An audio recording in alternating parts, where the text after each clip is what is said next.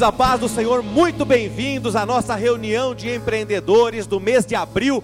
Primeira segunda-feira de abril é profético.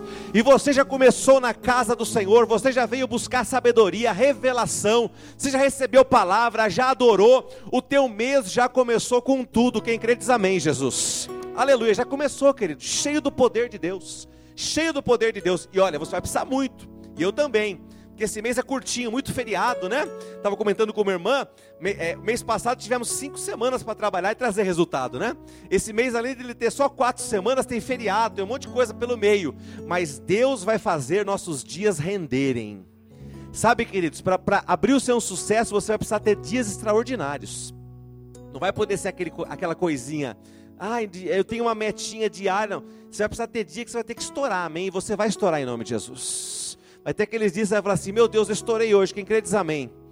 Quem crê que você vai ter dias extraordinários, diga amém, Jesus. Diga assim: no mês de abril, eu terei dias extraordinários, onde superarei muito minha meta diária, em nome de Jesus. Amém. Glória a Deus. Sabia que você tem que falar isso, querido?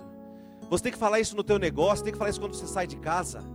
Este é o mês em que eu vou superar em nome de Jesus, eu vou ter dias extraordinários, porque você começa às vezes um mês naquele ritmo, como se fosse um mês normal. Sabe, você entra meio meio mole assim no jogo, sabe quando aquele time entra meio desligado? A hora que ele vai ver tá 2 a 0 para os caras. Tomou dois gols. Ah, e agora? Aí quando eu, vamos resolver jogar. Aí é tarde, querido, né? Porque acabou, acabaram os bobos, né? No futebol e acabaram os bobos no mercado. Você tem que, você tem que entrar jogando, o famoso sangue no olho. Você tem que sair, que começar o jogo, querido, como quem vai atrás de um prato de comida, amém? Sabe aquela pessoa com fome? Não é? Eu vou, eu vou fazer conquistar, eu vou fazer as coisas acontecerem. E esse mês de abril vai acontecer em nome de Jesus, amém? Sente-se, querido, amém? Deus abençoe tua vida, muito bem-vindo mais uma vez. Saiba quem você é e conquiste sua montanha é o título dessa mensagem. Saiba quem você é e conquiste sua montanha. Existe um grande problema hoje, aliás, há muito tempo existe esse problema. As pessoas, elas não sabem quem elas são. E algumas não sabem também em que situação elas se encontram, como eu estou hoje. Tem pessoas que pensam que são as mesmas de 20 anos atrás. O pior é que existem pessoas que pensam uma coisa que é muito pior elas pensam que o mercado é o mesmo de 20 anos atrás. Elas pensam que a maneira de jogar o jogo é o mesmo, né? Eu gosto muito de usar o futebol como comparativo. Muitas pessoas falam assim: olha a seleção de 70, a seleção de 70. Se você colocasse a seleção de 70 para jogar hoje, claro que no ritmo que eles tinham em 70, eles, não, eles perderiam todos os jogos. Porque você já assistiu o jogo da Copa 70? Você já viu como é que é? Dominava a bola, aí pensava, aí que é aquele, aquele gol clássico, né, que tem, que o Carlos Alberto vem de, de trás, assim, né, e, e enche o pé, estufa, aí você vê, parece câmera lenta, mas não é, câmera normal, para, rola a bola, lateral vem, dá tempo dele vir correndo, enche o pé, faz o gol, você fala, nossa, hoje, querido, no futebol de hoje, você para a bola, vem dois em cima você, né? Não dá tempo de você pensar, é muito rápido. Não é? Quem já quem foi assistir jogo recentemente no campo, você vê, você fala, meu, ainda bem que eu não jogo com esses caras, não dá, não tem condição nenhuma. É muito rápido, mudou tudo. Então, mesmo você sendo um grande craque do passado, mesmo você sendo uma lenda na tua profissão, naquilo que você faz, se você não se atualizar, querido, você não vai conseguir jogar o jogo de hoje. Porque o jogo de hoje é jogado de uma outra maneira. E é isso que eu queria falar nessa noite. 2 Samuel, capítulo 21, verso 15 ao 17, na NVI. 2 Samuel, capítulo 21, verso 15 ao 17. Quem já ouviu falar sobre o rei Davi aqui? Grande rei Davi. O maior rei, Salomão foi o mais inteligente, mas se você perguntar para um judeu qual o maior rei, ele vai falar Davi. Esse foi tudo, para nós ele é o cara, não é? Quando você vê lá o, o primeiro-ministro de Israel dando uma coletiva, você vê lá que está escrito assim, ó, Rei Davi, o lugar onde está, King David, chama o salão lá, onde ele está dando, a, a, ele fala tudo o que precisa para o país, né, para Israel, desse salão nobre. Então Davi, queridos, que, qual foi a grande batalha de Davi? Quem se lembra? Foi Davi contra Golias, não é? Golias era um gigante, querido, assim que ainda bem que nós não encontramos nada semelhante hoje, né? O cara que tinha mais de 3 metros de altura, uma coisa assim impensável, né? Era um, era um troll, era uma mistura de um bicho, assim que você vê só nos filmes, né? Aquela coisa assim enorme, é, forte demais. E Davi, queridos, dentro da estratégia dele, dependendo de Deus, ele foi com uma funda, né, com uma tipo do estilingue, girou aquele estilingue e acertou ali no, no meio da armadura do gigante, matou aquele gigante, que era o guerreiro mais temido dos filisteus. Golias era o seu nome. E aquilo fez a fama de Davi, queridos, porque o, o, gigante havia falado o seguinte: olha, em vez de lutar exército contra outro exército, vamos no um contra um. Escolhe o melhor de vocês e vou eu contra ele. Quem ganhar, ganhou a guerra. E Davi ganhou a guerra ao derrotar Golias. Então o nome dele se fez aquele dia, querido. Muitas vezes você olha para o seu passado profissional e você foi um matador de gigantes. Você foi uma pessoa que você nossa, né? É, eu lembro que eu tenho alguns clientes que estão na casa dos 80 anos, vão contar aquelas histórias para mim, né, queridos, do passado. Eles falam aquelas coisas que não voltam mais, né? Ele fala: "Nossa, eu ia para São Paulo e não dava tempo da mercadoria chegar, já estava vendido, e de manhã tinha fila na porta da loja. Né? Eu ia, eu, aquele tempo o comércio abria às oito, eu, eu ia abrir a porta de aço, tinha gente esperando já para entrar né, e falam daquele tempo com saudade, queridos. E foi um tempo que eles ganharam muito dinheiro, que as coisas aconteceram de maneira maravilhosa, né? Você lembra como é que eram as coisas, não é? Muitos ramos foram assim. Você lembra a padaria como era, né? Na época que o supermercado não vendia pão, a padaria bombava. Você ia numa padaria, tinha fila de manhã. Eu lembro que, não é? A gente ia na praia, Misericórdia, que faz tanto tempo assim, mas uns 20 anos atrás, por exemplo, você ia na praia, você, você tinha que chegar meia hora, porque a fila do pão demorava. Porque era, era assim enorme, tantas pessoas, era um lugar só padaria para comprar pão. Isso mudou um monte de lugares, loja de conveniência da Shell vendendo pão, o supermercado vendendo pão, um monte de lugares, aquele negócio, aquela glória do passado se dissolveu. Muitas vezes você olha para aquilo e você fala, uh, mas aquela época que foi boa, como foi bom aquilo. Você olha para aquilo com saudade, com orgulho, você deve olhar com orgulho, pode olhar com saudade, mas você não pode ficar parado nas glórias do passado. Você tem que pensar no que você vai fazer hoje para melhorar os teus negócios, não é? Hoje as coisas mudaram demais, você precisa se atualizar. Olha o que aconteceu aqui com Davi. Essa passagem, ela tem mais ou menos uns 20 anos depois que Davi matou Golias. 20 a 30 anos, mais ou menos. Os teólogos não, não têm muita precisão nisso. Mas Davi não era mais um jovem. Ele já era um quarentão. Aqui, já tinha passado de 40 anos. Né? E ele continuava fazendo o quê? Na frente de batalha. É, vou, é, é, é. Houve ainda outra batalha entre os filisteus e Israel. Davi e seus soldados foram lutar contra os filisteus. Agora leia comigo bem alto esse último textinho aí, vamos lá? Davi se cansou muito. Vamos ler de novo? Davi se cansou muito. Olha só. E Isbi Benobi. Olha aqui, ó, o, cara, o primeiro gigante chamava Golias. O segundo, Isbi Benobi tinha um nome composto. Olha o problema começando aí. Descendente de Rafa, prometeu matar Davi. Ó, jurado de morte. A ponta de bronze da lança de Isbi Benob pesava 3 quilos e 600 gramas. E ele ainda estava armado com uma espada nova. Volta só no versículo anterior. A ponta da lança era de bronze. A lança de Golias era de ferro. A lança de Golias pesava 7 quilos aproximadamente. A desse gigante, 3 quilos e 600. Passa para o outro versículo. Mas Abisai, filho de Zeruia, foi em socorro de Davi, ele não deu conta do gigante, e matou o filisteu. Então os soldados de Davi lhe juraram, dizendo: Nunca mais sairás conosco à guerra, para que não apagues a lâmpada de Israel. Volta lá no versículo é, 15, querido. 15. Isso. Eu quero começar a falar coisas para você muito importantes na sua vida profissional. Aqui diz, termina a frase desse versículo dizendo: Davi se cansou muito. Eu quero dizer para você que você pode ser o melhor naquilo que você faz, mas cansado, você não rende. Cansado, você não consegue desenvolver todo o seu potencial. Davi tinha matado um gigante muito maior do que aquele, mas naquele momento ele era uma pessoa cansada. O cansaço é algo normal na nossa vida profissional, queridos. E ela precisa ser encarada como algo que nós precisamos descansar.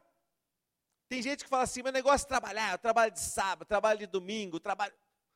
Deus estabeleceu um padrão de ter um dia de descanso, ter um sábado, ter um dia para você, sabe, queridos, não pensar tanto em trabalho, não pensar em coisas profissionais, para você relaxar, para você fazer uma coisa que te agrada, ter um hobby, e para você descansar o seu físico, dormir.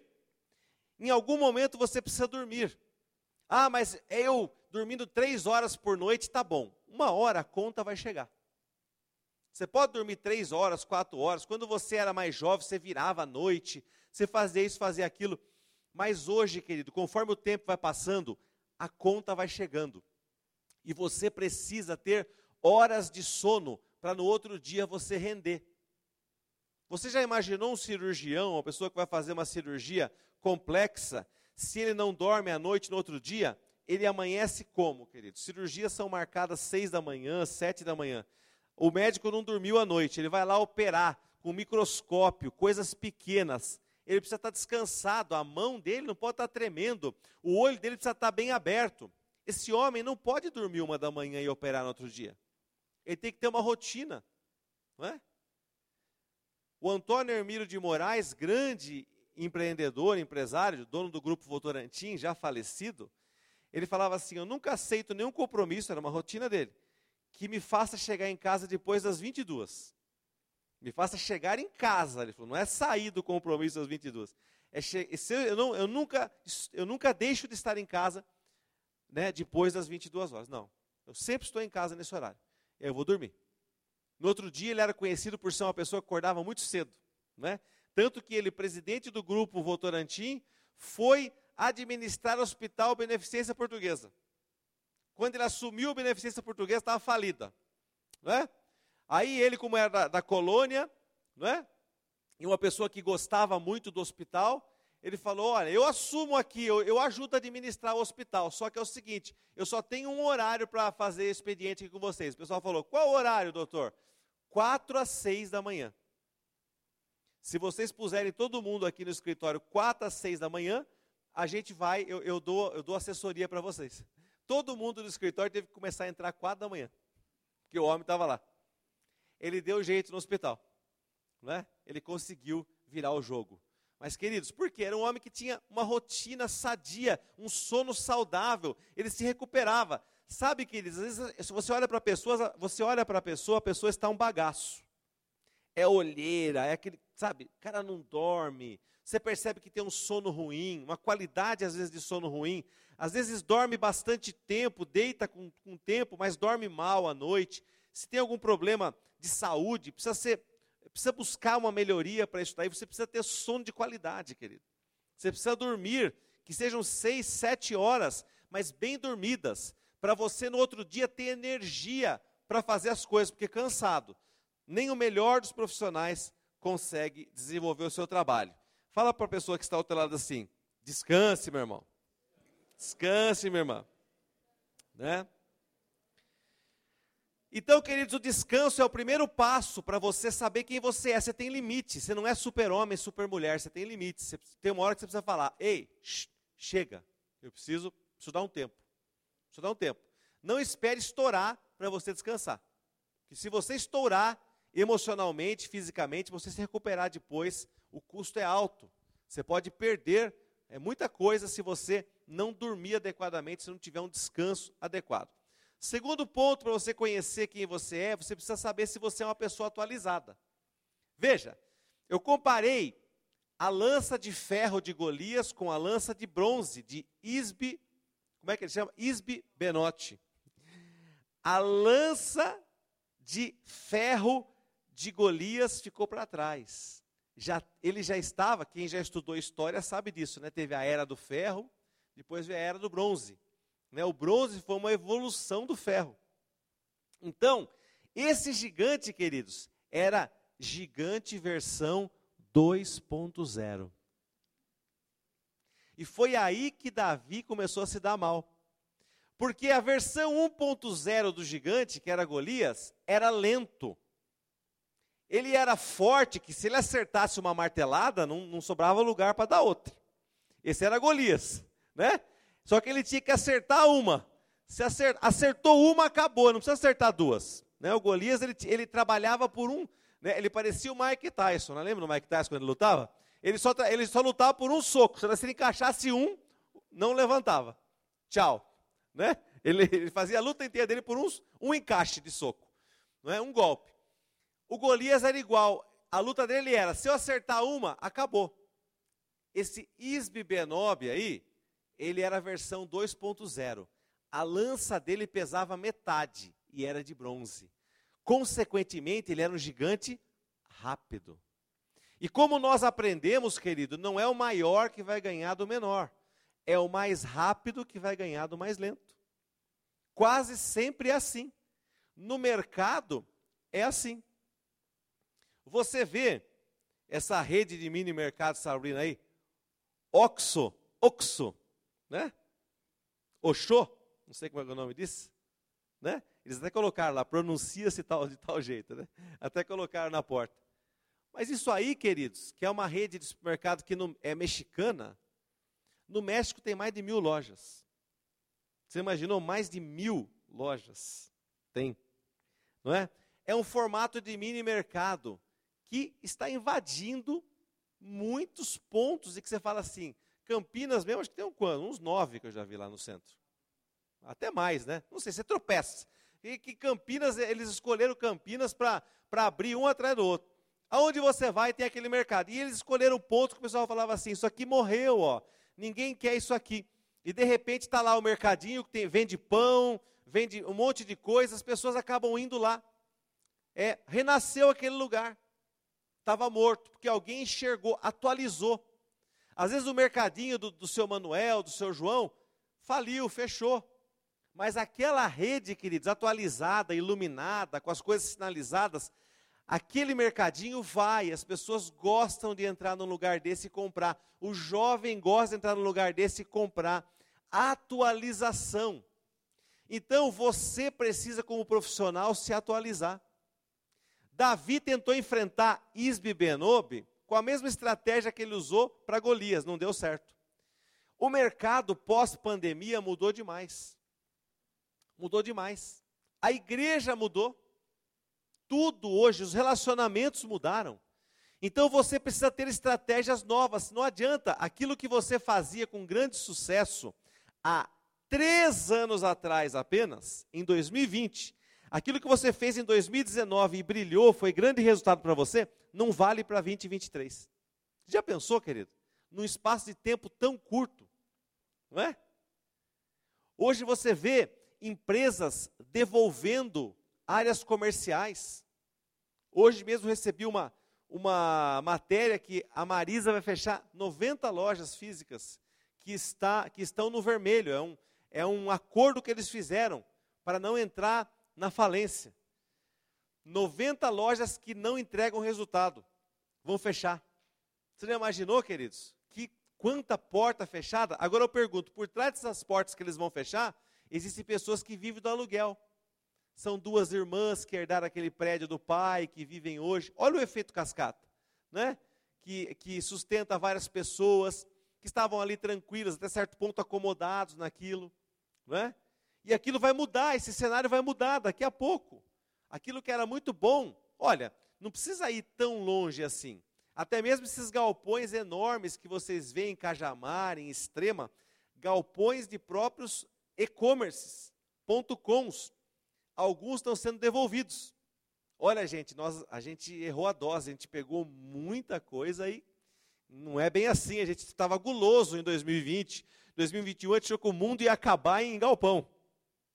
Agora eles viram que tem muito galpão. Queridos, o mercado muda constantemente e você precisa ser uma pessoa atualizada. Independente do teu ramo. Ah, eu eu conserto bicicleta, moto, carro, seja o que for, queridos. Vocês viram, por exemplo, eu se eu, se eu fosse uma pessoa que fosse do ramo automobilístico na Europa, eu estaria bem preocupado, né? Porque em 2035 não pode mais vender carro a combustão na Europa. Não pode mais, acabou. Só elétrico. Então o que, que vai acontecer com o mercado?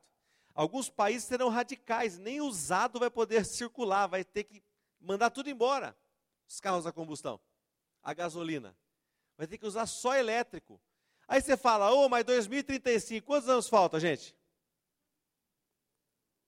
Faz as contas, só faltam só 12 anos. Daqui 12 anos os caras disseram, não vai mais ter carro a combustão na Europa. Como é que vai ser? Estão matando um monte de carro lá. Mataram o Passat, Emerson. O Passat, a Volkswagen matou o Passat. Matou toda essa família que nós temos aqui. T-Cross, Virtus, toda morreu. Só ficou o Golf lá em produção. Vai ficar elétrico. O resto vai ser novos veículos. Você já imaginou? Carros que são históricos, lendários, estão todos, queridos, condenados, saindo de linha. Não, é? não, tem, não tem futuro, está um rebuliço lá. As pessoas estão, estão correndo contra o tempo, se atualizando. Lá para eles foi dada uma sentença: ou se atualiza ou morre. Davi não se atualizou e quase morreu. Se o nosso negócio não se atualizar, ele corre o risco de morrer. Se eu profissionalmente não me atualizar, eu corro o risco de perder o meu espaço no mercado. Essa é uma realidade. Diga para quem está ao seu lado: se atualize. Se atualize. Você está preparado para o mercado atual? Ou você está com aquele pensamento, eu sempre fiz assim, vou continuar fazendo e vai dar certo? Se você está com esse pensamento, eu sempre fiz assim, vou continuar fazendo e vai dar certo, você corre sério risco. Né? Você tem que pensar. Né, Paulo? Lava carne, caminhão, precisa pensar. Você precisa entrar no YouTube e falar assim: como é que lava caminhão no Japão? Não sei. O japonês é inteligente, já deu um jeito lá. Alguma coisa no Japão já estão fazendo melhor que a gente. Tem que procurar. Você tem que ir atrás de coisas, de pessoas que estão fazendo coisas que nós já fazemos há anos aqui, mas lá já estão na nossa frente. Nós precisamos olhar para esses mercados, olhar para essas, essas pessoas que estão com tecnologias à nossa frente, que já investiram muito, que andaram nesses caminhos que nós ainda não chegamos. Precisamos olhar para eles. Vamos nos atualizar. É urgente, querido. É, é muito importante isso. Se você gravar nessa noite essa palavra atualização e sair fazendo algo a respeito, essa noite já valeu a pena para o teu negócio. E para a tua carreira também. Se você tomou a decisão de se atualizar, de fazer alguma coisa diferente, porque o jogo, o jogo é pesado. O jogo é fortíssimo, não é? Nada está garantido, nada está garantido. A luta está abrindo um negócio de roupa. Existe hoje um grande comércio de roupa online vindo da China. Né? O pessoal compra, depois a roupa não presta, não serve, joga fora, devolve, aquele que bate e volta. Né? Mas o que, que o governo vai fazer? O governo vai taxar.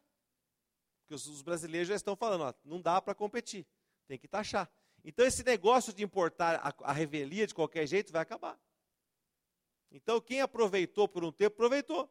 E quem pensou que fosse ser eterno, dançou também porque essa empresa já está colocando seus é, braços aqui no Brasil, né, tentando produzir aqui, né, nacionalizar a parte da mercadoria dele, porque trazendo de lá já não vai dar certo. Algumas coisas vão mudar, o mercado vai mudar. Diga mais uma vez, se atualize. Então, queridos, o que, que os soldados falaram para Davi? Rei, você não vai vir mais à batalha. Põe no versículo 17. Não, é? não, você não pode mais lutar para que você não se apague a lâmpada de Israel. 2 Samuel 21, 17. 2 Samuel 21, 17. Você não, você não pode mais vir, o Senhor não pode mais ir à guerra para que não apague a lâmpada de Israel. Eu pergunto para você, Davi parou de ser rei, sim ou não? Não. Só que ele foi fazer outra função. Aí que está, querido. Você tem que mudar o jeito de jogar. Né? Mais uma vez, a, a metáfora do futebol, que eu gosto. Não é?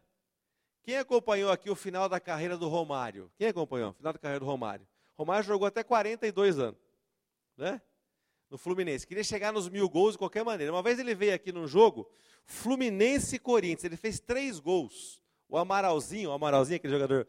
Né? O Mourinho jogava no, jogava no Corinthians. Ele deu um drible lá que o Amaral caiu sentado. Tem na, tem na internet. Né? Ele deitou e rolou, fez três gols. Né? Ele tinha 40 anos quando ele fez esse salseiro, o Romário. Né? 40 anos. O pessoal fala assim: nossa, mas como é que pode? Né? E ele falava quando ele era novo o seguinte: você foi o melhor do mundo? Ele falava, não. Na linha dos 25 metros eu fui o melhor do mundo. Ele falava, com 25 metros do gol, eu fui o melhor. Eu não fui o melhor dentro da área, eu não fui o melhor para trás, mas 25 metros, né, nessa linha eu fui o melhor do mundo. Ele, ele falava, se gabava disso. Quando ele envelheceu, o que aconteceu? Ele, ele mudou a maneira dele de jogar. Eu assisti esse jogo. Eu falava assim, mas a bola bate nesse homem e entra no gol. A bola, aquele salseiro na área, tudo que chegava, ele fazia o gol. Mas como é que pode? O que, que ele tem? Ele mudou. Ele não era mais aquele cara que vinha correndo, que quem assistiu a Copa de 94 viu. Vinha de trás, voava, acertava gol, drible. Ele mudou, ele se atualizou para o corpo que ele tinha com 40 anos. E é aí que eu quero chegar. Você, conforme o tempo passa, você precisa atualizar a sua maneira de jogar o seu jogo, de, de fazer o seu trabalho. Você não pode sair tentando fazer como você fazia antes. Ah, eu fico aqui a noite inteira. Né? Eu que comecei na área de informática, sei bem o que é isso. Quando você tem 17, 18 anos, tem um problema, você fala assim, eu não vou dormir enquanto não resolver. Ficar 30 horas. Você acha que pode isso? Tem vezes que eu ficava na empresa, minha, eu era solteiro, minha mãe falava assim: Você não vai voltar para casa? Esquecia. Ficava pedindo pizza, lanche. E que a hora que ia ver, você fazia 30, 36 horas dentro da empresa, mexendo nas coisas. Ah, eu vou resolver esse negócio. Porque você é jovem, você não sente o peso. Vai pedir para fazer isso hoje. Pessoal, vou embora, estou aqui a chave, amanhã eu te volto, vou dormir. Não, é? não tem mais condição. Precisa atualizar a maneira de você trabalhar uma maneira que seja condizente com o teu corpo de hoje. Você não vai deixar de ser rei, de dominar, de ser chefe, de ser dono, mas a sua maneira de trabalhar precisa ser atualizada. Quantos entenderam, digam amém. Glória a Deus. Aleluia. Queridos, era isso que eu queria falar sobre Davi, sobre descanso e sobre atualização. Essas duas palavras, diga descanso e atualização. Eu quero que você grave muito bem isso: descanso e atualização. Duas coisas que você precisa, que faltaram para Davi e quase ele se deu mal. E que se faltarem para você, você pode se dar mal. Descanso e atualização. Agora vamos para Josué capítulo 14, versículos 6 até o 13. Vamos falar de um outro personagem.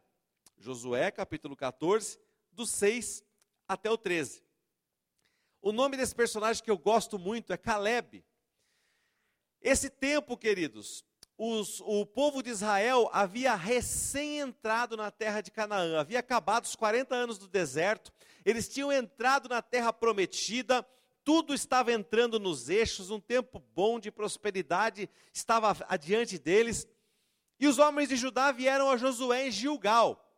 E Caleb, filho do Quenezeu Jefoné, lhe disse: Olha só o que ele falou, ele tinha intimidade com Josué, né? eles tinham a mesma idade.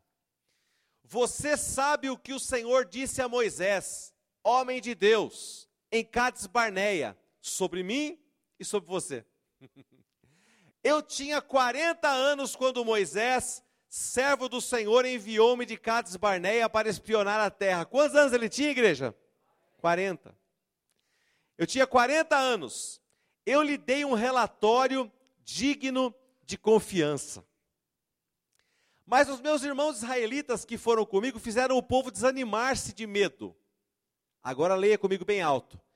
Eu, porém, fui inteiramente fiel ao Senhor, ao meu Deus. Glória a Deus. Versículo 9. Por isso, naquele dia, Moisés me jurou: certamente a terra em que você pisou será uma herança perpétua para você e para os seus descendentes. Porquanto você foi inteiramente fiel ao Senhor, ao meu Deus. Agora, volta lá, querido, que eu quero ler junto com vocês a partir dessa palavra, por quanto. Vamos lá? Porquanto você foi inteiramente fiel ao Senhor, ao meu Deus. Coisa linda. Pois bem, o Senhor manteve-me vivo, como prometeu. E foi há 45 anos que ele disse isso a Moisés, quando Israel caminhava pelo deserto. Por isso aqui estou hoje. Agora leia junto comigo bem alto. Com 85 anos de idade. Você imagina um homem com 85 anos de idade chegando, né, para o, o comandante do, do país, né? a pessoa que comandava todo aquele povo, um juiz, um profeta, um general, como Josué, e dizendo: Agora eu tenho 45 anos, 85, né? 45 eu tinha na época. Ainda estou tão forte como no dia em que Moisés me enviou. Agora leia comigo que isso é lindo. Vamos lá? Tenho agora tanto vigor para ir à guerra como naquela época. Uau! Dê-me, pois, a região montanhosa que naquela ocasião o Senhor me prometeu. Na época você ficou sabendo que os Enaquins lá viviam com suas cidades grandes e fortificadas. Mas se o Senhor estiver comigo, eu os expulsarei de lá, como ele prometeu. Então Josué abençoou Caleb, filho de Jefoné. E agora leia comigo. E lhe deu Hebron por herança. Uau! Você deveria ler esse trecho muitas vezes na sua casa. Muitas vezes. Até que ele entre no seu coração de uma forma poderosa, como ele realmente é. Caleb representa a pessoa que sabe quem é. Isso é o primeiro ponto, e é muito importante, mas é só 50%. Porque Caleb representa também a pessoa que, além de saber quem ela é, sabe quem Deus é. Pergunta para quem está ao seu lado: você sabe quem você é? Você sabe do que você é capaz? Agora faça outra pergunta: você sabe quem é Deus? Se você sabe essas duas coisas, ninguém pode te parar. Sabe por quê, queridos? Se existe uma coisa que derrota as pessoas, é a falta de confiança. É a mesma coisa que você vai jogar basquete. Põe você lá na quadra fala assim, vamos brincar. Aí quem, quem que vem lá? LeBron James, né? É, é, quem? Fala mais o nome aí dos caras que estão na onda aí. Curry, Stephen Curry, esses caras aí, vem jogar contra você, querido. Né? Só esses dois já, já não dá, né, para jogar. Né? Vem lá e joga contra você. Ah, eu entro na quadra, querido, vai ser uma derrota. A hora que eu vejo aqueles caras pegar a bola, brincar, girar no dedo assim, eu falo, pá, vamos, vamos embora, vamos, vamos brincar em outra coisa que não dá para brincar com esses caras. Não tem condição. É uma derrota, você já entra derrotado. Por quê? Porque você sabe quem são os seus inimigos.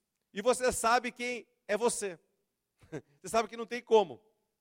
Agora, outra coisa é, quando você vê diante de si um desafio e você fala assim: o desafio é grande, mas Deus vai fazer alguma coisa aqui, eu vou sair disso. Eu vou sair daqui vitorioso em nome de Jesus. Esse era Caleb.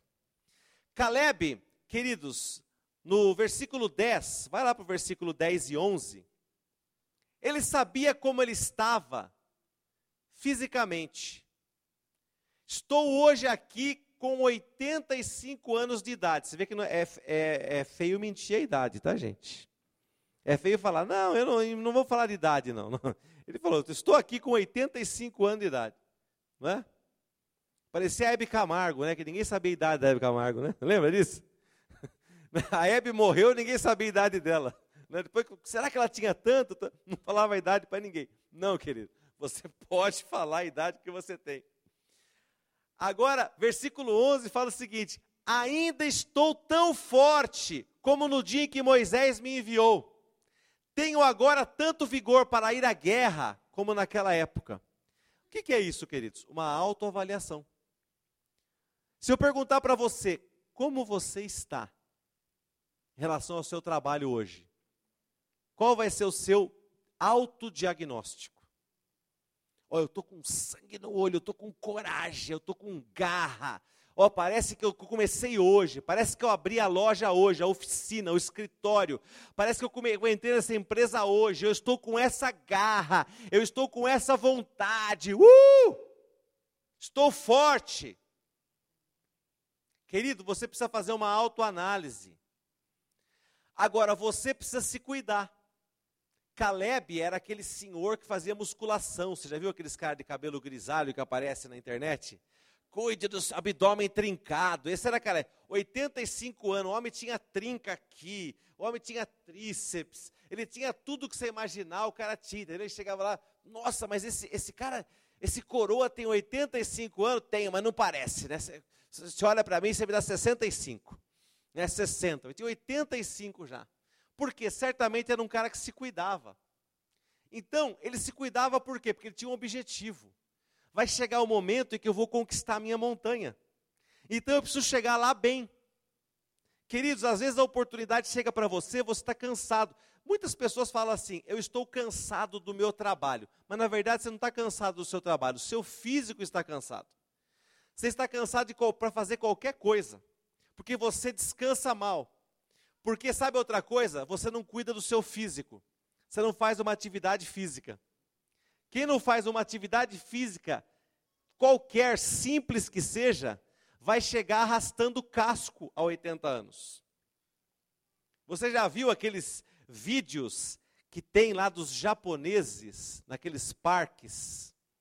Você vê lá a velhinha, daqui a pouco começa a levantar a perna fala, não vai levantar, não vai. Daqui a pouco, o quê? Ah, mas não pode ser. Quantos anos esse aqui? 80. 79. Alongando, girando, fazendo aqueles exercícios. Fala... Por quê, querido? Porque nunca parou de fazer atividade física. Sempre se alongando, sempre fazendo alguma coisa. Muito importante isso. Você precisa cuidar do seu físico. Esse corpo que Deus deu para você, essa máquina, ela tem um tempo de validade, que pode ser maior ou menor dependendo da manutenção, certo, Henrique? Não tem carro que chega na sua oficina lá, está de zero. Tem carro que fala assim: ó, esse carro aqui é 2020. Fala, você está brincando, está um caco esse carro aqui. Sujo, nascendo feijão dentro. Um monte de coisa, querido, que você olha, você fala assim, poxa, a pessoa não cuida, por isso que está desse jeito. Então você precisa cuidar dessa máquina que o Senhor deu para você usar. É o que diz aquele ditado: mente sã em um corpo são. Não, precisa, não basta você ter uma cabeça boa, você precisa ter um corpo correspondente. Tem gente que tem, pensa um monte de coisa, mas tem preguiça de executar, porque o físico não acompanha. Não é? E tem pessoas que têm um físico maravilhoso, mas a cabeça não se atualizou. Você já viu aqueles caras que ficam o dia inteiro malhando também? Uh, né? Que que, quem é o presidente? Ah, é Fernando Henrique. Tá. Não. O cara parou no tempo. Certo, queridos? Por quê? Mente sã em um corpo são. Você precisa ter uma cabeça boa num corpo bom.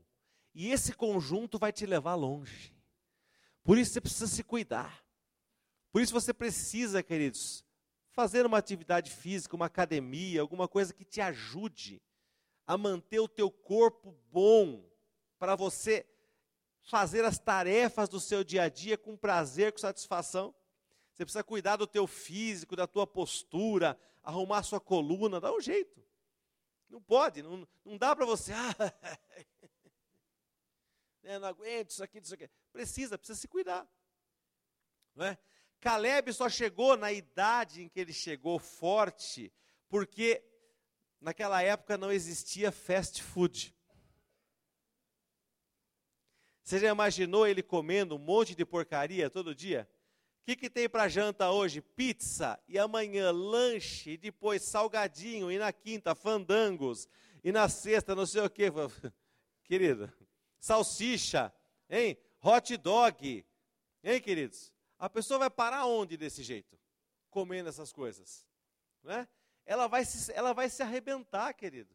Muitas vezes a pessoa até faz uma certa atividade física, tudo, mas a alimentação não ajuda. Come muita porcaria. Não gosta de comer comida, não come fruta, não come verdura, não come coisas saudáveis. Como que você quer ser um empreendedor de sucesso com o corpo apitando? Né? Corpo dando sinais de que vai estourar. Por quê? Por causa de uma má alimentação. Eu faço parte de um grupo de pessoas que serviram o exército no mesmo ano. E é um barato isso. Né? Porque todos nós temos a mesma idade, nascemos no mesmo ano. Você pega a foto lá, tem mais de 100 caras. Tem gente lá que você fala, pô, esse cara aqui não tem mais de 50 anos de jeito nenhum. Parece que o cara tem 36, 37 anos. Você olha para o outro e fala, quem que é esse vô aqui? Meu Deus, esse cara aqui. Mas aí quando você vai ver o vô, o que aconteceu com ele, você vai ver o final de semana do vô, tá ele lá com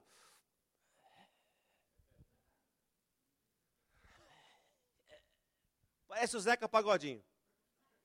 Todas as fotos do cara é igual o Zeca Pagodinho. Aí você olha uma pessoa e fala assim: não, ele está estragado, está arrebentado. Por quê, querido? Que corpo que aguenta? Não é? Bebida, cigarro, comida gordurosa. Meu Deus. Aí a aparência, quando você olha todo mundo ali, você fala, né? Nossa, não é? Que coisa. Eu lembro que uma vez, isso é um caso verídico, tinha um, é, eu tinha um, uma pessoa que ele me treinou né, para ser gerente de vendas. Ele era uma espécie de coaching na época, né? E, e ele, assim, uma pessoa que ele tinha já mais de 60 anos, mas ele, assim, ele gostava de um uísque, né? E tal, dormia pouco, né? Então ele tinha, assim, uma aparência cansada, uma aparência já envelhecida mesmo. E uma vez ele trouxe um amigo dele, que tinha a mesma idade, mas ele falou assim, Naquele tempo não tinha rede social nem nada, tá, pessoal? Eh, fazia tempo que ele não via o amigo, né? E aí ele falou assim: ah, faz tempo que eu não, eu não venho, não, não, me encontro com ele pessoalmente, mas esse cara aqui é o Bambambam, Bam Bam, não é? É? Do varejo, ele entende muito, vai dar uma palestra aqui. E o cara chegou, queridos, o cara parecia o Dr. Ray. Sabe o Dr. Ray? Que é lá, o cirurgião plástico. O cara chegou liso, cabelo, lógico, pintado, mas preto, Aí chega. A cena foi impagável, né? Porque ficou um do lado do outro. Poxa, há muito tempo que eu não te vejo. E tal. Ele falou assim: Poxa. É, e, e aí eu, era muito brincalhão, né? Esse, esse, senhor que era o consultor. Ele falou assim: Cara, é, eu estaria igualzinho você se eu não gostasse tanto do uísque como eu gosto, né? Ele falou: Eu gosto muito do uísque e o uísque fez comigo. Né? Envelhece, a bebida envelhece. Porque ele viu que ele, a hora que ele se viu frente a frente com o cara, ele falou: é impossível que nós tenhamos a mesma idade. Né? Eu estou aqui, né, um, um vô, e o cara está aí muito bem, bonito. Isso aí acontece com quem se cuida. Diga para quem está ao seu lado: se cuida, irmão. Beba bastante água, se exercite, se alimente bem, descanse. Beba água. Teve um irmão aqui da igreja, Emerson, uma vez ele arrumou um emprego na Coca-Cola. E lá a maquininha fica liberada para quem trabalha no turno da noite. O que aconteceu com ele? Ele não tomava mais água. Você mas isso tem uma máquina lá, Sprite, Fanta, Fanta Uva, Coca, Coca Zero, não sei o que, não sei o que lá, e chegava lá, tinha, tinha sede, três da manhã. Tá. O que aconteceu? O passar do tempo, teve pedra no rim, tudo que você imaginar, a pessoa teve. Por quê, querido? Não bebia mais água vivia à base de refrigerante. Então, nós, se nós quisermos ter um corpo são, uma mente sã e um corpo são, nós precisamos nos alimentar de coisas boas. Vamos mudar nossos hábitos? Amém? Vamos melhorar? Dá para melhorar. Não é? Faz de conta aquela época que as coisas eram difíceis na sua casa, refrigerante só no fim de semana, lembra? Ou só no Natal. Lembra como era difícil o negócio? Né?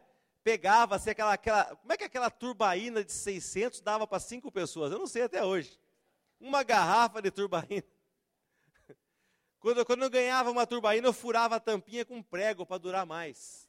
Tomava no prego, sem, sem tirar a tampa, para durar mais. Né, queridos? Você imagina como é que era o negócio. Né? É por isso que o povo naquele tempo não engordava. Por quê, queridos? Não, não, não tinha como exagerar. Não tinha essas coisas. Então, nós precisamos, às vezes, voltar a esse tempo para ter um corpo são em nome de Jesus. Versículo 10, outra coisa, né? Então, cuide da sua saúde, primeiro ponto. Segundo, seja grato a Deus. Versículo 10. O Senhor me manteve vivo como prometeu. Diga isso com a mão direita levantada. O Senhor me manteve vivo como prometeu. Mais uma vez, o Senhor me manteve vivo como prometeu. Põe na RA, por favor, querido, esse versículo na RA também é muito bonito. Ó, eis agora, o Senhor me conservou em vida como prometeu. Seja grato a Deus. Você está aqui hoje com saúde, foi o Senhor que te deu, amém? O Senhor te conservou em vida como ele te prometeu. Tudo que você vai fazer, agradeça a Deus. Seja grato. Seja uma pessoa que reconhece Deus nos teus caminhos. Isso é muito importante. Versículo 11 agora, querido. Saiba como você está né, como eu falei, se autoavalie, veja se você está bem para começar isso. Faça uma bateria de exames, faça um check-up periódico. Hoje em dia no Brasil só não se cuida quem não quer. Até no postinho dos bairros tem o clínico que faz exame que você quiser. Não precisa ser, ter plano de saúde, não. Até nos postos do SUS, hoje você faz o exame que você quiser. Mas tem que querer, tem que querer se cuidar.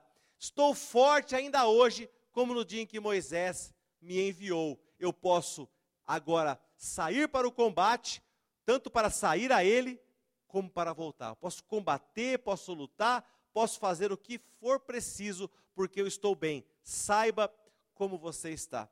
E para concluir, querido, reivindique sua montanha. Peça sua montanha. Você sabe por que, que, que Caleb se cuidou tão bem?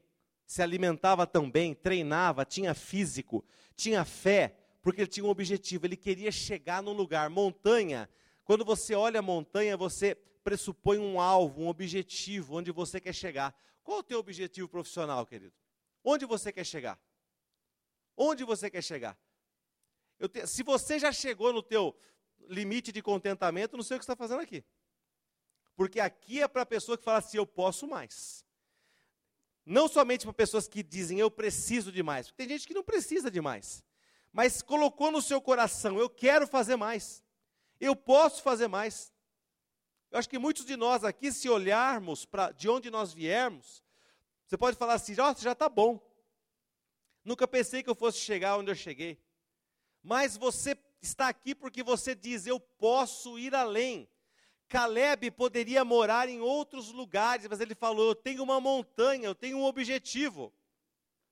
E ele foi diante de Josué e reivindicou sua montanha. Quem, quem era Josué? Quem Josué simbolizava? Josué era um profeta, Josué era uma pessoa que tinha conexão com Deus, Josué representava o próprio Deus. Quando Josué falava algo, Deus assinava o que Josué falava, porque ele vivia debaixo de direções do Senhor.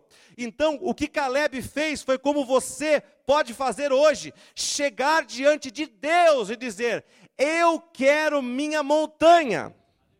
E o que é que você chama de montanha? É um faturamento X na tua empresa? É uma expansão? É uma filial? É uma promoção? É você conseguir faturar mais trabalhando menos. Porque a verdadeira riqueza é ter tempo. A verdadeira riqueza é você faturar bem, mas você ter tempo para desfrutar, não se matar. Você não vai ficar em casa hoje, não, porque senão o meu negócio não anda. Então você não é rico. Você pode ser a pessoa mais bem-sucedida do mundo, mas você é escravo daquilo lá. Não é? Como eu conheci, por exemplo, muitas pessoas, o que? Dono de restaurante. Aconteceu muito isso com dono de restaurante. pessoa tinha um negócio próspero, maravilhoso, mas se ela largasse do restaurante, o restaurante afundava. Então ele era preso ali. Eu encontrei mesmo, mesmo lá em Campinas, eu conheci umas duas histórias tremendas de donos de padarias, aquelas padarias maravilhosas, que morreram atrás do balcão, porque não conseguia sair dali, trabalhando de segunda a domingo. Você imagina, o cara que fez o império daquele lá, o cara não conhecia nem a Argentina, nem o Paraguai. A vida inteira trabalhando. Isso não é riqueza. Mas, queridos, quando você tem uma, uma herança, quando você tem uma montanha, você precisa colocar um objetivo. E eu pergunto para você nessa noite, qual é a tua montanha? Qual o objetivo que você tem para alcançar? Qual o teu objetivo para 2023? Como você quer terminar esse ano? Como você entrou este ano? Autoanálise, como Caleb fez, olha, eu estou tão forte como eu estava. Como você entrou esse ano? Como o teu negócio entrou esse ano? Forte? Teu negócio entrou mais ou menos? Tua profissão, como é que você está na tua profissão hoje? Você está bem? Teu negócio é emergente? Teu negócio tem futuro? É momento de você repensar novas estratégias?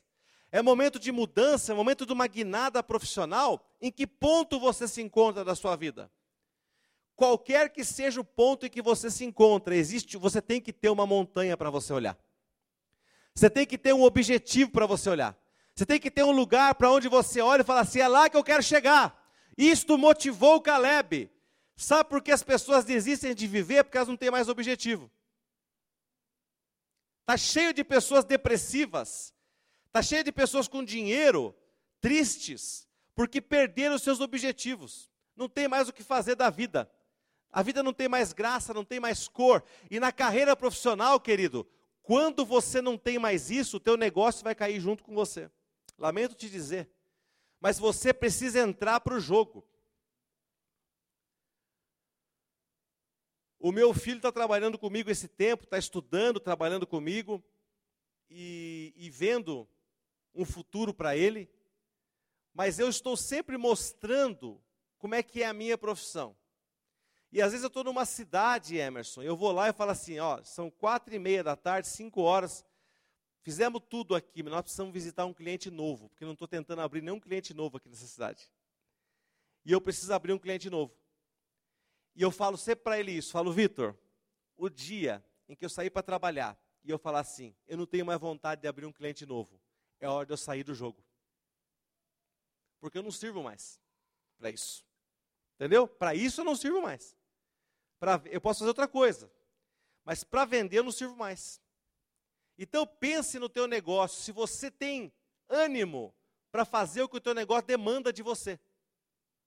Porque às vezes o teu negócio demanda algo de você que você não está mais afim de fazer. E eu não te culpo por isso. Porque as pessoas mudam. Você não tem mais paciência para fazer aquilo. Não é mais para você, você tem que sair daquilo, ver uma nova função. Pedir em Deus direção. Olha, você pode ser, por exemplo, um excelente mecânico, mas você não tem trato para lidar com as pessoas, não tem tato para lidar com a pessoa. A pessoa vai lá e fala assim: Ah, você fez, você consertou meu carro aqui, aconteceu isso, aquilo. Mas também você é burra, falei para você não fazer isso. Pronto. Entendeu? Acabou. Acabou tudo. Né? Vai, vai, vai virar briga. Né? Então não pode, querido. Você precisa ver se você tem paciência, se tem ânimo para fazer aquela função ainda. Então, essa é uma autoanálise. Eu sempre vou lá atrás de um cliente novo, porque o dia que eu não quiser mais abrir um clientinho novo, pequeno, a dona Maria da loja, que vai comprar pouquinho, e eu vou lá apresentar a empresa para ela, o dia que eu não tiver mais paciência de fazer isso, eu tenho que sair do jogo. Não é mais para mim. Não significa que eu sou um mau profissional. Significa que para aquilo eu não dou mais. E aí eu preciso me atualizar. Eu preciso procurar outra coisa para fazer. E quem vai me dirigir nessa jornada? O Espírito Santo. Deus. Deus vai me dirigir. Se eu tenho que tomar uma decisão, se eu tenho que mudar o meu estilo, a minha forma de trabalhar, Deus vai me dirigir. Mas eu preciso primeiro me conhecer, eu preciso saber quem eu sou, o que eu estou afim de fazer, o que eu dou conta de fazer. E eu preciso saber também quem é Deus, o quanto eu vou deixar Deus agir na minha vida profissional nos meus negócios, o quanto eu vou deixar Deus me dirigir, o quanto eu vou trabalhar em sociedade com Ele, o quanto você está disposto a trabalhar em sociedade com, com Deus no mês de abril. Quanto? Quanto você quer inserir Deus no teu negócio em abril? Total, parcialmente, quanto você quer de Deus? Você quer se levantar de manhã e falar: Senhor, hoje o que vamos fazer juntos? Me dirige. Semana passada eu fui trabalhar e o Vitor não entende algumas coisas ainda, né? Que ele é muito jovem, não é do ramo, né? Então ele fica meio assim, Hermes, quando eu falo assim, não, você não tem nenhum cliente marcado? O que você vai fazer lá? Eu falo, ué, eu vou tentar vender para alguém que eu não estou marcado. Né? Aí eu fui num cara, e, e o mundo é feito de conexões, queridos. Todo dia, fecha os teus olhos e diga assim: eu preciso orar por conexões. Querido, não existe oração mais poderosa. E quando eu aprendi isso, virei a chave na minha vida. Virei a chave na minha vida quando eu aprendi o poder das conexões que Deus faz. E todo mês eu oro por conexões. Porque se você não conhece alguém que pode mudar a tua vida, alguém que você conhece, conhece alguém que pode. Eu aprendi isso. Eu não conheço ninguém que pode mudar a minha vida, mas alguém que eu conheço, conhece. E é normalmente assim que desenrola. Aí eu estava lá num cliente, amigo, cliente pequeno. Aí tal, conversa vai, conversa vem. Rapaz, tem um amigo meu que está abrindo loja aqui. Ele eu falei de você para ele. Vou mandar uma mensagem aqui, ver se ele está na cidade hoje. Porque ele é representante também, ele sabe. Mandou uma mensagem para o cara, o cara falou: Ô, oh, estou aqui, se ele quiser vir aqui, manda ele vir aqui. Saí da loja do cara, fui lá, o cara está abrindo duas lojas, comprou super bem. Né? A hora que, que nós terminamos de atender aquele cliente, né? Eu virei para o Vitor e falei assim: Você viu o que nós viemos fazer aqui hoje? Eu falei: Nós viemos viver o sobrenatural de Deus. É isso, eu saí de casa para viver o sobrenatural de Deus. Eu saí de casa pedindo conexões. Você precisa sair pedindo conexões, indicação, querido. Nós estamos no século 21, na era da informática, e aí nós continuamos a viver do boca a boca, do amigo do amigo. A coisa impressionante. Nós continuamos a viver de pessoas que falam assim: ei, eu conheço um cara lá, chama ele. Querido, Ore por conexões na sua vida. Porque se você não conhece ninguém que pode mudar a tua história financeiramente, alguém que você conhece, conhece esse alguém. e queridos, muitas vezes essa conexão ela vai passar por uma, duas pessoas, até chegar na pessoa certa para você. E de repente está sentado com um cara que vai trazer para você um negócio completamente diferente. O meu maior cliente de 2023 foi um cara que eu abri acidentalmente. Que eu, fiquei, eu falei assim: esse cara vai me dar canseira, porque hoje todo mundo abre e-commerce, garotada de 20, 21 anos, 18, abre e-commerce sem planejamento, abre e fecha, abre e fecha, começa a vender. Então a gente vai perdendo até a paciência, Fábio, de ir atrás disso aí, falar assim: não vai dar certo. Né? E um cara me ligou um, um, um, dia, né, porque eu tinha mandado uma mensagem para ele, que a firma falou assim: vai atrás de e-commerce. Aí eu fui atrás fui atrás. Aí eu mandei mensagem para um monte de gente, tinha esquecido. Um dia um cara me ligou, eu tô, eu tô, recebi uma mensagem sua aqui. Eu quero, quero ver se você tem produto para mim aí. Ah, de quem você compra? Comprava muito do meu maior concorrente. Falei, ó, isso, isso aí é difícil bater esse preço. Não, vem cá, vem conversar que eu estou insatisfeito com o atendimento do cara. Fomos lá, conversamos. Se, nos entrosamos, querido. O negócio foi crescendo, foi desenvolvendo. 2023 até agora, nesse primeiro trimestre, é o meu maior cliente até o momento. Você já pensou? Esse cara não existia na minha vida até 2021. Esse cara não existia na minha vida até 2021. Em 2023 é o meu maior cliente. Então eu quero dizer para você que o teu maior cliente, o teu maior fornecedor, tua melhor conexão ainda está para acontecer, querido. E vocês pensam que eu estou satisfeito com esse cara aqui? Eu estou pedindo para o Senhor o próximo. Eu falo, Deus, quem vai ser o próximo? Quem vai ser o próximo que você vai me indicar? Quem vai ser a próxima pessoa que o Senhor vai mostrar para mim? A próxima conexão, a próxima pessoa que o Senhor vai colocar no meu caminho? Ore por conexões, querido. Diga para quem está ao seu lado, ore por conexões. Aleluia. Qual é a sua montanha? Quero que o grupo já venha aqui. E quero que vocês fiquem em pé, querido.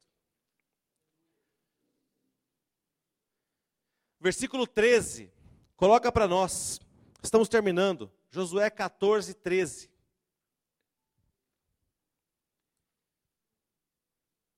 Josué representa Deus aqui. Caleb pediu a montanha dele para Deus, para Josué, consequentemente para Deus. E a Bíblia diz que Josué não deu a montanha para Caleb. Ao invés dele dar a montanha, ele o abençoou. Deus não vai te dar um faturamento, Deus vai te abençoar para que você conquiste um faturamento. É diferente. Tem gente que pensa que cai de mão beijada.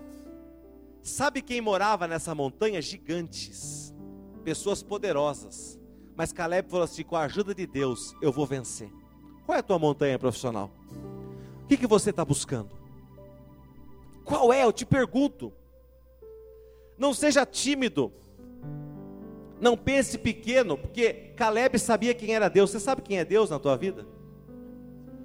Você sabe por que nós podemos pedir coisas para Deus? Veja o que diz 1 João, capítulo 5, versículo 14. 1 João 5, 14. Por que, que eu posso pedir coisas para Deus, pastor? Leia comigo isso, por favor, gente. Esta é a confiança que temos ao nos aproximarmos de Deus se pedirmos alguma coisa de acordo com a Sua vontade, mais alto, mais alto ainda. Quem aqui acha que é da vontade de Deus que você prospere? Que é da vontade de Deus que você cresça, que você tenha um emprego, que o teu negócio vá bem que você bata meta, que você seja uma pessoa feliz e realizada. Quantos aqui, de verdade, porque isso aqui é tudo que eu estou perguntando para você hoje, é tudo. É o ponto de partida, mas é tudo também. Quantos aqui não tem nenhuma dúvida no seu coração de que esta é a vontade de Deus para você? Diga amém. Agora diga isso para você mesmo ouvir. Pai, eu creio que a minha prosperidade é a tua vontade. Eu creio que eu ir bem é a tua vontade. Eu creio que eu andar com minhas necessidades supridas e ter mais do que eu preciso para poder ajudar é a tua vontade. Eu creio que eu ser um sucesso é a tua vontade. Por isso, eu me alinho com a tua vontade nessa noite, e eu creio que aquilo que eu pedir, o Senhor me ouvirá. Versículo 15. Leia comigo bem alto. E se sabemos que Ele nos ouve em tudo que pedimos, sabemos que temos o que dele pedimos. Vamos ler novamente bem alto, vamos lá, gente. E se sabemos que Ele nos ouve em tudo que pedimos, sabemos que temos o que dele pedimos. Quantos aqui não tem dúvida que Deus ouve o que você pede a Ele? Diga amém. amém. Então você sabe que você tem. Diga assim: se eu sei, se eu sei que Deus me ouve, Deus me eu, também sei, eu também sei que Ele me dá o que eu pedir. Diga mais alto: se eu sei, se eu sei que Deus me ouve, Deus me ouve também também sei que tenho recebido tudo o que peço. Você não pode ter dúvida disso no teu coração. Último versículo da noite, Deuteronômio 28, 12. E pode vir à frente o Emerson, Luciano, nós vamos orar nesse momento. Deuteronômio 28, 12, eu quero que você leia. E já pode vir se achegando aqui as pessoas que vão reivindicar sua montanha. Você vai ser um Caleb nessa noite. Você vai ser um Caleb, você vai sair do seu lugar, vai vir aqui, querido. E esse altar aqui é como se fosse o lugar para onde você vai dirigir, como se Josué e o próprio Deus estivesse aqui. Você vai chegar para ele e você vai clamar e você vai reivindicar a tua montanha. Pode, pode chegando, querido. Quem, quem tem mais fé chega primeiro, ocupa os primeiros lugares, viu? Eu, eu, o, o, o mundo é feito disso. Eu gostaria que eu não tivesse nem convidado, tivesse gente aqui na frente já. Isso é a melhor coisa do mundo. Quando você nem fala, o pessoal já vem. O que você está fazendo aqui? Eu vim receber. Eu quero. Eu quero isso que você pregou. Quantos aqui nessa noite querem o que eu preguei? Diga amém. Você tem que querer o que é pregado. Você tem que querer o que é pregado. Porque o que eu preguei aqui não é a minha palavra, é a palavra de Deus. Então você tem que vir à frente e falar: Senhor, eu quero que foi pregado nessa noite. É a tua palavra, eu quero. Eu quero. Então leia comigo essa passagem bem alto. Vamos lá. Declarando com fé, diga: O Senhor abrirá o céu, o depósito do seu tesouro para enviar chuva à sua terra no devido tempo e para abençoar todo o trabalho das suas mãos. Vocês emprestarão a muitas nações e de nenhuma tomarão emprestado.